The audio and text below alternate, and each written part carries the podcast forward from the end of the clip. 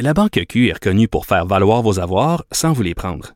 Mais quand vous pensez à votre premier compte bancaire, tu sais, dans le temps à l'école, vous faisiez vos dépôts avec vos scènes dans la petite enveloppe. Hmm, C'était bien beau. Mais avec le temps, ce vieux compte-là vous a coûté des milliers de dollars en frais, puis vous ne faites pas une scène d'intérêt. Avec la banque Q, vous obtenez des intérêts élevés et aucun frais sur vos services bancaires courants. Autrement dit, ça fait pas mal plus de scènes dans votre enveloppe, ça. Banque Q, faites valoir vos avoirs. Visitez banqueq.ca pour en savoir plus. Cube Radio. Il connaît tous les dessous de la politique. Chef du bureau d'enquête de l'Assemblée nationale. Antoine Robitaille. Là-haut sur la Là-haut sur la colline. Cube Radio. Excellent vendredi à tous. Aujourd'hui, à l'émission, on remet nos méritas et nos bonnets d'âne de la semaine avec les bulletineuses Sophie Villeneuve et Yasmine Abdel-Fadel. Elle salue l'habileté du ministre de l'Agriculture André Lamontagne. On donne un bonnet d'âne à l'indépendant Guy Wallet pour une question District 31 incompréhensible. Et Sophie et Yasmine ne s'entendent pas sur l'affaire Toin et l'éthique. Mais d'abord, mais d'abord, c'est vendredi, jour du dialogue des barbus. C'est pas moi qui dis ça, c'est mon tonton Thomas. C'est pas moi qui dis ça, c'est mon tonton Thomas. Y a sa barbe qui pique un peu, y a des grosses taches sur son bleu. Mais tonton, l'air de rien, a de l'or dans les mains. Mais tonton, l'air de rien, a de l'or dans les mains. Mais bonjour Thomas Mulcair. Salut l'autre barbu. Notre barbu, notre tonton Thomas, accessoirement collaborateur à la Joute et évidemment chroniqueur au Journal de Montréal. Puis ce qui est bien, c'est que tous les vendredis, tu publies ta chronique. et ce matin, euh, donc, on, on, en parle au dialogue euh, des barbus, évidemment. Bon, ça lui donne l'occasion de se pogner le vendredi sur ma chronique. Exactement. Bon, puis je suis pas tout à fait d'accord encore une fois avec toi. Le, tu écris budget le contraire de ce qu'avait promis la CAQ. Mais François Legault, oui. Écoute, il s'est chicané avec Jean-François Lisée sur la paternité de l'expression la gauche efficace. Ça n'a jamais été quelqu'un qui a dit qu'il mettrait pas une scène dans les entreprises, qui retirerait l'État de l'économie, il me semble. Ben, on va dire qu'il a essayé de souffler chaud et froid en même temps. Ou, pour citer la phrase préférée de Conrad Black, souffler et sucer en même temps. Parce que c'est impossible de faire les deux. Parce que d'un côté, il est allé recruter Yuri Chassin, euh, grand prêcheur euh, de droite de l'Institut économique de Montréal devant l'Éternel, laissant savoir que l'époque où les libéraux et les péquistes avant eux donnaient de l'argent à l'entreprise privée à droite et à gauche, ça, c'était révolu. Mais ce que je finis par comprendre, et là où je te donne raison, Antoine, c'est que François Legault, camarade Legault, je pense qu'on devrait l'appeler maintenant, camarade Legault a découvert les charmes de donner de l'argent du public pour les entreprises privées, pourvu que c'est lui puis Pierre Fitzgibbon qui donne l'argent. ça, ça, on peut le dire. Mais je veux dire, il n'a jamais été un chantre de, de la droite économique, euh, genre Stephen Harper ou euh, Mike Harris en Ontario, qui, était, qui a été peut-être le plus, qui a été le plus loin dans la réduction de la taille de l'État. C'est tellement les... drôle que tu dis ça parce que je faisais un truc au Canada anglais hier pour expliquer le budget ouais. euh, d'aujourd'hui. Et donc, c'était les, les nationales euh, pour CTV News Channel avec Todd Vander Hayden, qui est un gars de Montréal. Okay. Que je connais depuis bien longtemps. Puis, il, il s'esclave parce que je lui ai dit, écoute, pour le Québec, euh, Legault, c'est du centre-droite, puis il, il, il, éclate de rire. Il dit, c'est vrai que Legault est centre-droite au Québec, ce qui voudrait dire qu'en Alberta, c'est un gauchiste extrême. Ben oui. Parce que ça change beaucoup, évidemment, d'une province à une autre. Mais, mais tu sais, je ne l'ai jamais entendu, François Legault, euh, dire du bien, par exemple, d'une Margaret Thatcher, comme un certain non, non, Tom non, Mulcair l'a déjà fait au Parlement de Québec. ben, c'est vrai que, que j'ai déjà eu l'occasion de dire qu'elle avait redressé la barre dans un pauvre pays qui était sur un récif, puis tu as bien raison de le citer, mais malgré le fait qu'elle a fait des choses au, au, niveau social qui étaient catastrophiques, si on regarde le Royaume-Uni avant et après, puis on a eu le temps d'avoir mon ami, parce que je le connais, Tony Blair, pour essayer justement de trouver un centre gauche. Et juste pour compléter l'idée, chaque fois que je disais que j'aimais bien Tony Blair et ses idées, je me faisais planter par des purs et durs du NPD qui disaient t'as pas le droit d'aimer Tony Blair, c'est un vendu. Alors tu vois, tu peux jamais gagner à ce jeu-là. Non, c'est ça. Donc, tu trouves que c'est un budget euh, interventionniste où l'État est très présent, mais est-ce qu'on peut faire autrement en temps de pandémie? Non, et, et c'est le point que je fais dans mon article. Je mentionne, par exemple, qu'en 2008, lorsqu'on a eu la plus grave crise économique euh, depuis les années 20, c'est le Québec, c'est mesuré, là, c'est objectif, c'est pas une opinion. Le Québec a rétabli ses emplois et a remis son économie plus vite que n'importe quelle juridiction en Amérique du Nord, voire plus vite que presque toute autre juridiction dans le G20. Mhm. Pourquoi?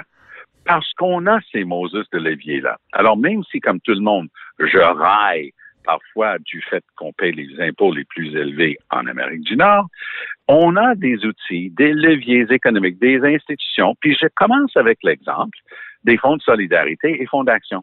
Parce que je m'amuse avec le même euh, Yuri Chassin, qui, rappelons-le, est le député de Saint-Jérôme. Or, à Saint-Jérôme, il y a près de 50 ans, il s'est créé une entreprise à même une compagnie privée qui était tout le temps en chicane. Il y avait grève après grève. C'était assez violent, merci. Ça s'appelait Regent Knitting Mills de Saint-Jérôme. Alors là, les, les, em- les employés, avec l'aide du gouvernement et du fonds et de la FTQ, ont décidé de prendre le contrôle de l'usine. Ça a juste duré quelques années. Ça s'appelait Tricofil. Et pour la droite, justement, pour quelque chose comme l'Institut économique de Montréal, c'est l'exemple type de ce qu'il faut, faut pas faire.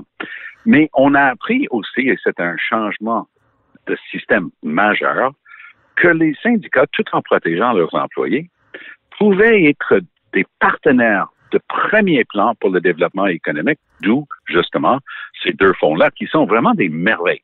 Le Fonds de solidarité et le Fonds d'action sont absolument fabuleux dans ce qu'ils réussissent à accomplir dans l'économie du Québec et pour les gens qui sont investis là-dedans. Donc, la semaine dernière, pas besoin d'archives. On a François et Justin, et c'est pas moi qui les nomme comme ça, c'est comme ça qu'ils s'appellent eux-mêmes maintenant. Ils sont devenus best friends forever, ces deux-là. Mhm. Ah, ils annoncent euh, presque 200 millions de dollars pour une entreprise privée qui appartient euh, en bonne partie à une des familles les plus riches euh, du Québec, les, les Desmarais. C'est, une compagnie fabuleuse euh, qui, qui est exceptionnelle. J'ai eu l'occasion d'aller faire une annonce cet été. C'est la compagnie électrique Lyon. Donc, c'est les autobus scolaires électriques qui remplacent le diesel. C'est un joyau. Mais encore une fois, tu te dis, OK, c'est qui qui fait ces choix-là? Et, à quel moment? Parce qu'il y a eu une autre grosse subvention à un autre membre de cette même famille pour un truc dans le domaine euh, numérique dernièrement. Alors, tu te grattes la tête et tu te dis, OK, on donne de l'argent comme ça aux familles les plus riches. Puis est-ce que c'est surprenant alors de voir M. Bronfman lui-même en personne, le Steven de son prénom, cette semaine dire Hey, je voudrais bien faire un gros développement ici, très intéressant pour Montréal par ailleurs, mais je voudrais un, stade de baseball. Si j'enlève mon chapeau puis je le mets comme ça, est-ce que vous allez le remplir de billets de banque pour moi? Là, je me dis, je rêve. Là, dans la même semaine, on a 15 jours du moins, on, apprend que la famille des Marais a une coupe de reprises.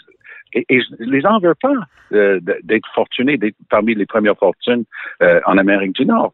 Mais à un moment donné, tu te dis, attends là, combien d'autres entreprises avec des gens moins bien branchés, avec moins de connexions, réussissent à avoir des, des choses comme ça pour leur- leurs investissements et le truc privé?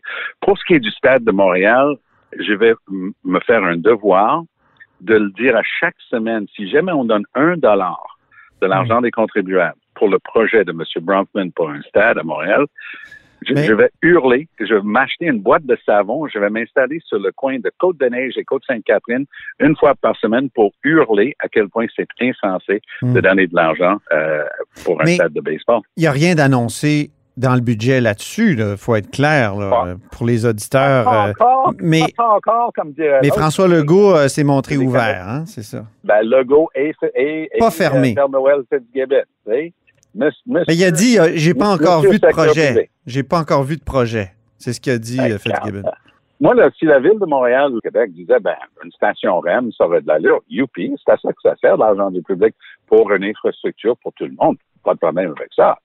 Mais viens pas me dire que dans un sport qui est joué par des millionnaires qui travaillent pour des milliardaires, on va prendre l'argent de monsieur et madame tout le monde pour payer ça. Ça, non. Aucun bon sens. Mhm. Moi, là, je vais, je, vais fond- je vais retourner en politique et fonder le parti. Pas d'argent pour le baseball. C'est bien. Mais revenons à ton sujet de chronique. Euh, quel lien tu fais entre les fonds de travailleurs et l'intervention de l'État dans l'économie? Ben, En fait, ça participe à une vision d'ensemble qui est unique au Québec. OK. tu ne trouveras rien qui ressemble moindrement, du moins en termes d'envergure, parce que les possibilités au terme, euh, parce que ça a dû être ch- récharpenté par M. Trudeau à son grand honneur, parce que Stephen Harper avait essayé de tuer le Fonds de solidarité et Fonds d'action en enlevant euh, les bienfaits qu'ils avaient la possibilité d'offrir en termes de, de, de ristourne sur les investissements pour les REER. A un- c'est avantageux. Très avantageux. C'est un oui. petit peu plus risqué, mais c'est socialement euh, plus intéressant. Donc, c'est une sorte d'équilibre qu'on a échafaudé. Harper a essayé de tuer ça euh, lorsqu'il était là. Trudeau et moi, parce que j'étais chef du NPD, on avait promis de le rétablir. Et je pense que euh, Justin Trudeau mérite euh, la reconnaissance de l'avoir fait, parce qu'il y a bien d'autres affaires qu'il a, dont il a parlé qu'il n'a pas fait. Mais il a tenu promesse. OK. Ben, merci beaucoup, euh, cher Barbu, pour ce dialogue. dire, Antoine, puis on, on va suivre de très près les péripéties de camarade Fitzgibbon et camarade Legault. C'est bon. C'est bon, À bientôt. Monsieur Tom Thatcher. Salut. Salut. Vous êtes à l'écoute, mais vous vous en doutiez. De là-haut sur la colline. La Banque Q est reconnue pour faire valoir vos avoirs sans vous les prendre. Mais quand vous pensez à votre premier compte bancaire, tu sais, dans le temps à l'école, là, vous faisiez vos dépôts avec vos scènes dans la petite enveloppe. Hmm, C'était bien beau. Mais avec le temps, ce vieux compte-là vous a coûté des milliers de dollars en frais, puis vous ne faites pas une scène d'intérêt. Avec la Banque Q, vous obtenez des intérêts élevés et aucun frais sur vos services bancaires courants. Autrement dit, ça fait pas mal plus de scènes dans votre enveloppe, ça. Banque Q. Faites valoir vos avoirs. Visitez banqueq.ca pour en savoir plus. Grand philosophe, poète dans l'âme, la politique pour lui est comme un grand roman d'amour. Vous écoutez Antoine Robitaille, là-haut sur la colline. C'est l'heure des bulletineuses du vendredi. Bulletineuses parce qu'avec elles, tous les vendredis, nous remplissons le bulletin de nos élèves de la colline. On remet des bonnets d'âne et des méritas. Donc, on alterne entre gentillesse et méchanceté. Mes invités sont évidemment Sophie Villeneuve et Yasmine Abdel-Fadel. Bonjour, Sophie et Yasmine. Bonjour Antoine. Bonjour. Nos bulletineuses sont deux ex des arcanes politiques. Sophie est maintenant présidente de Article 79, un service de surveillance parlementaire. Et Yasmine est directrice des communications d'une firme de services conseil. Parlons du budget, c'est incontournable. Euh, Sophie, Yasmine, avez-vous rapidement un bonnet d'âne ou un, un méritas à donner à ce budget-là?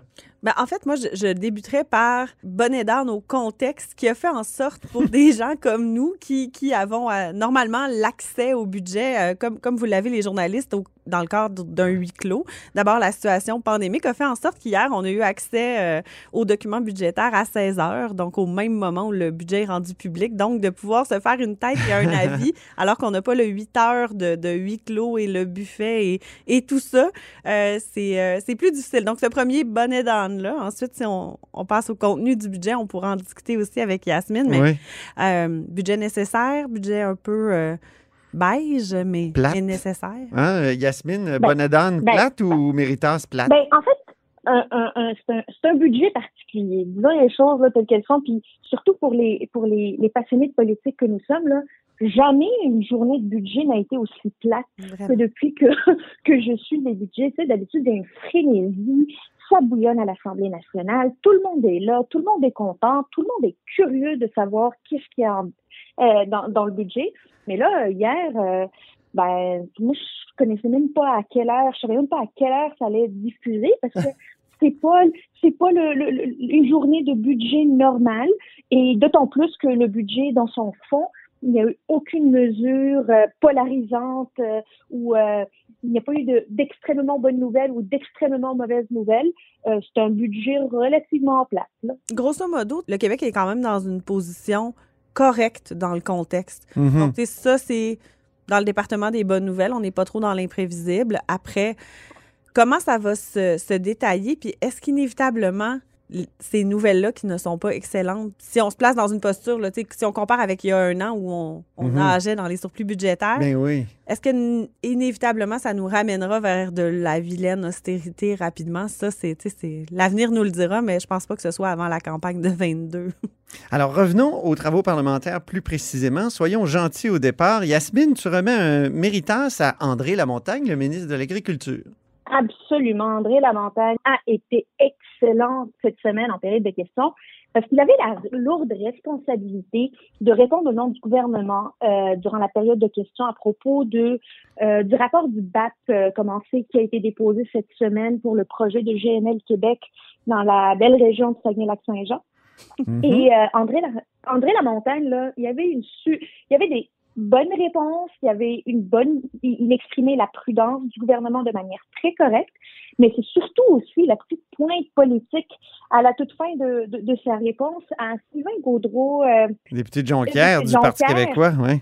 qui, disons-le franchement, euh, euh, Sylvain Gaudreau a Est un opposant de. GNL. Hein, de, il a été clair là-dessus. Euh, C'est peut-être un des seuls élus dans le coin qui a été Envers clair et tranché. Donc, il, il mériterait peut-être un méritas là-dessus, mais Ah, Sylvain, Sylvain méritas Oui. être aligné sur ses valeurs. c'est ça. Carrément. Mais Yasmine, tu as quand même un petit. euh, un- oui, mais Sylvain tu Gaudreau veux quand même souligner la réponse d'André Lamontagne. Hein? Absolument. Sylvain Gaudreau a quand même fait partie du gouvernement de Pauline Marois qui a euh, mis en place le projet de la cimenterie McKinnis, euh, qui, on le sait, est un projet hyper polluant euh, euh, au Québec. Alors, euh, André Lamontagne a eu la présence d'esprit de rappeler à Sylvain Gaudreau qu'il n'avait pas de leçon à recevoir du Parti québécois, parti qui a euh, décidé, euh, alors qu'il était au gouvernement, de mettre en place un des projets les plus polluants de l'histoire du Québec. Sophie, ton méritas, parce qu'on est toujours en, en mode gentillesse? Mais moi, je, veux parler de Marc Tanguay, qui, est porte-parole de l'opposition officielle euh, en matière de famille, euh, plus- plusieurs autres dossiers également, mais euh, qui, a fait un lien cette semaine intéressant, un méritas bon angle. Euh, tu sais, la période de questions, je suis parfois un rythme sans surprise et tout. Et euh, on a beaucoup parlé de pénurie de main-d'œuvre cette semaine. Marc Tanguay, qui a parlé des liens qui existent entre la pénurie de main-d'œuvre euh, dans le réseau de la santé et l'absence de développement dans le réseau des CPE. C'était un lien intelligent, j'ai trouvé. Euh, C'était une bonne idée de le présenter comme ça au gouvernement. Puis c'est vrai que c'est un réel problème. Donc, si on veut davantage de personnel dans le réseau de la santé, on le sait, c'est un personnel qui est beaucoup féminin. Ça prendrait des places pour que les mamans puissent retourner travailler. Bon, les bonnes dames maintenant. Yasmine, Guy Wallet. Ou le premier, Guy Ouellet. Guy Ouellet, député de Chaumézy, député indépendant depuis déjà quelque temps, et qui a euh, surtout une, une question par, euh, par, pleine, par, par lune. là. Par Il a neuf pas séances, des questions Quelque chose par neuf séances. Alors, euh, s'est levé et il a posé une drôle de question, une curieuse question à propos d'une potentielle correspondance que le cabinet de la vice-première ministre aurait reçue il y a sept mois. Là, Ah, on comme, aurait dit la théorie du est-ce qu'il est complot. là. sérieux? Puis là, c'était à propos des, euh, du, des, des une question de favoritisme là, dans des Ah. postes à la, à la Sûreté du Québec. Mais c'était du gros n'importe quoi, mais c'est surtout qu'on savait pas de quoi il parlait. On- C'est tellement on niché. pas Je veux dire, j'ai lu son livre. Là. Moi, j'ai lu le livre de Guy Ah, Wallet, oui. puis je voyais pas où il s'en allait. Là. Non, mais moi, je l'ai écouté, là, puis je me suis dit, c'est pour ça que ça prend 5, 6 ans, les maudites enquêtes Ah sur les enquêtes sur les enquêtes à la. Sûreté du Québec.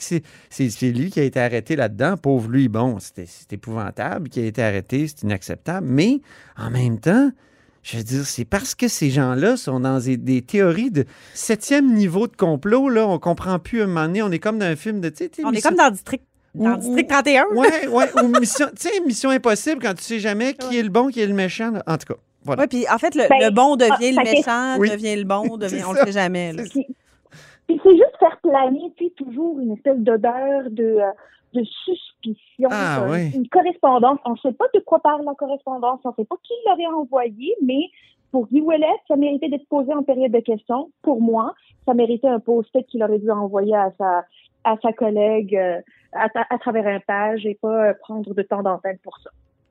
Premier bonnet d'âne de Sophie maintenant.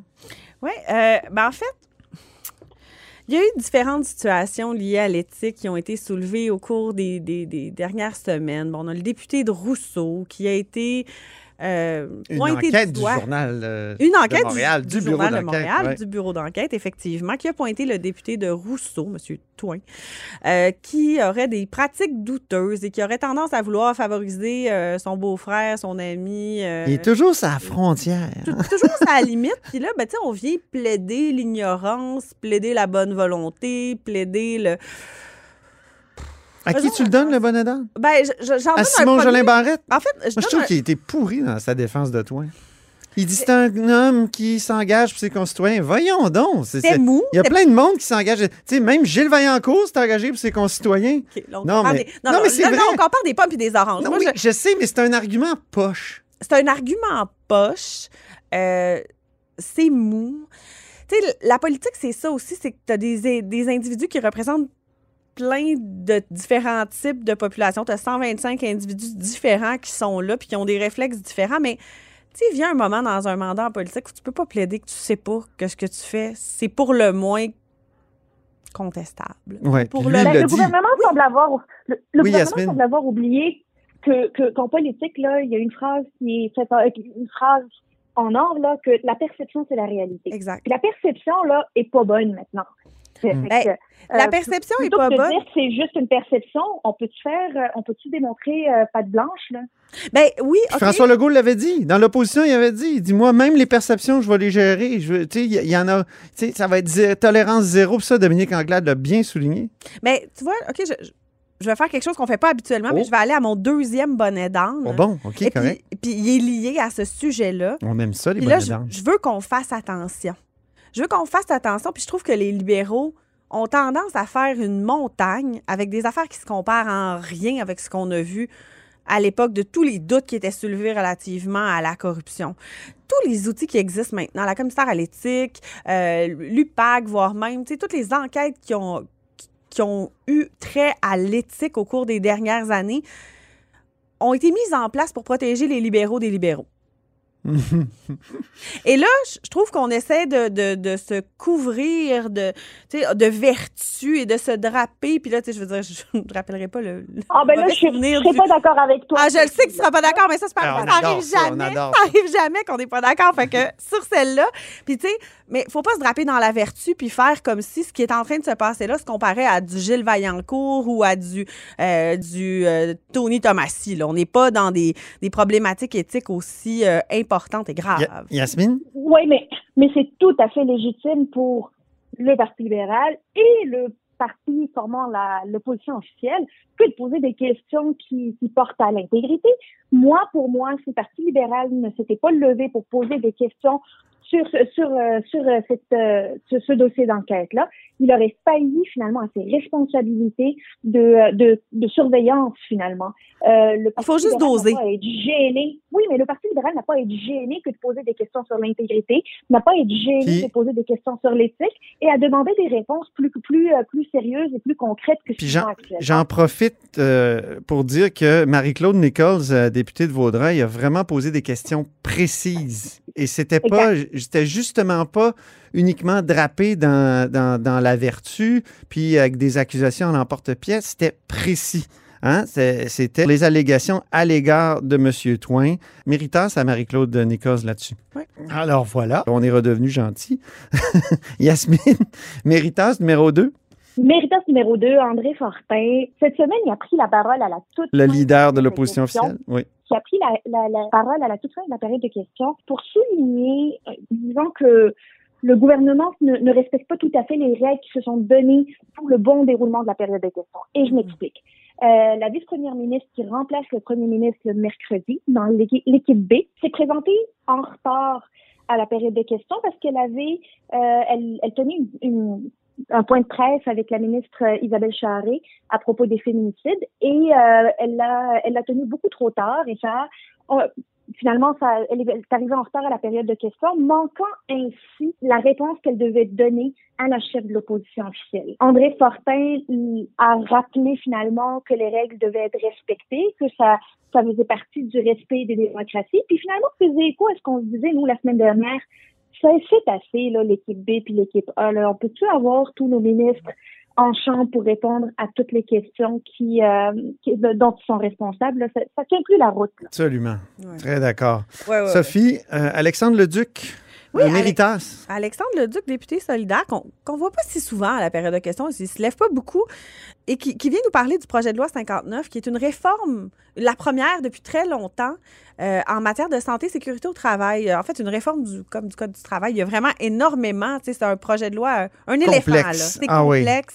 Il y a énormément de matière. Mais ça a des effets très concrets là, dans le, le- le monde du travail, dans le droit du travail. ouais. dans le droit du travail, puis ça a des impacts très concrets sur les chantiers de construction, notamment sur les, les différents inspecteurs et tout. Puis on, on veut venir mettre à niveau tout ça pour s'assurer qu'il y ait davantage de sécurité, que les travailleurs soient mieux protégés. Puis c'est pas exactement ce qui est écrit dans le projet de loi. Puis j'ai trouvé qu'Alexandre Leduc venait bien positionner sa question. Est-ce que c'était champ gauche ou pas? Le projet de loi est actuellement à l'étude, il est en article par article. Donc, euh, mais bonne question. C'était sur la prévention, hein, sur les, dans les, Les milieux de travail, la prévention pour la sécurité, santé et sécurité au travail. Exact. Très bien. Euh, Bon, ça suffit les gentillesses. Là. Retrouvons notre sens critique. Yasmine Bonnedan, numéro 2.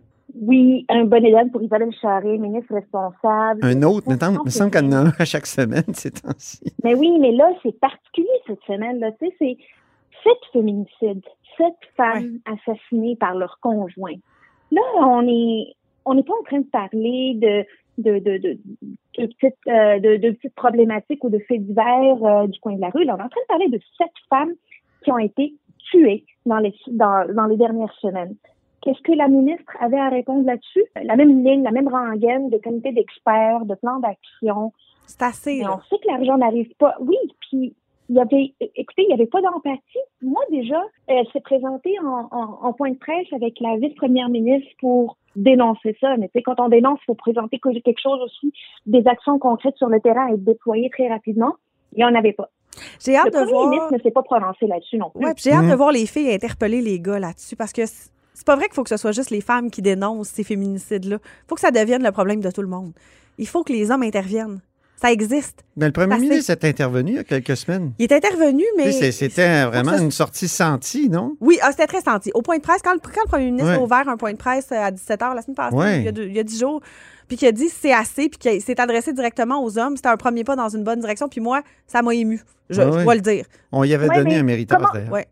Mais comme- comment expliquer que le, gouvernement, euh, que le gouvernement a refusé la motion de Catherine Fournier euh, pour dénoncer finalement les aides qui sont manquantes pour les femmes qui sont en détresse? C'est une Pour forme de reconnaissance. Une motion. une- La façon dont la motion de Catherine Fournier était écrite, c'était comme un peu, tu sais, pour le gouvernement, s'il l'appuyait, c'était comme un peu d'admettre qu'il donnait pas suffisamment d'aide. Mm. Ça- Des fois, ça devient une posture compliquée. Ce type de motion-là, c'est un engagement de l'Assemblée.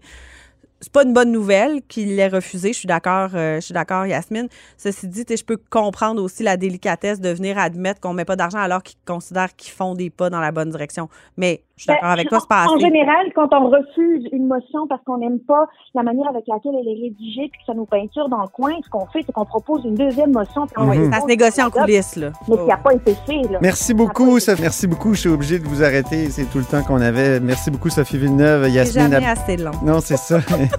et Yasmine Abdel Fadel. À très bientôt et même à la semaine prochaine.